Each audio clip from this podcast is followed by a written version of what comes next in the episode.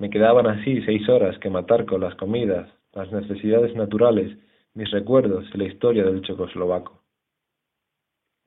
Entre mi colchoneta y la tabla de la cama había encontrado, en efecto, un viejo pedazo de periódico casi pegado a la tela, amarillento y transparente. Relataba un suceso cuyo comienzo faltaba, pero que debía de haber acontecido en Checoslovaquia. Un hombre había salido de una aldea checa para hacer fortuna. Al cabo de veinticinco años había regresado, rico, con una mujer y un niño. Su madre regentaba un hotel con su hermana en la aldea natal. Para darles una sorpresa, dejó a su mujer y a su hijo en otro alojamiento y fue al hotel de su madre, que no lo reconoció cuando entró. Por broma, tomó una habitación. Había dejado ver su dinero.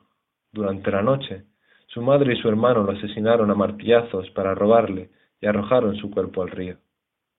Por la mañana vino la mujer y reveló sin darse cuenta la identidad del viajero. La madre se ahorcó. La hermana se arrojó a un pozo. Debí de leer esta historia miles de veces. Por una parte, era inverosímil. Por otra, era natural.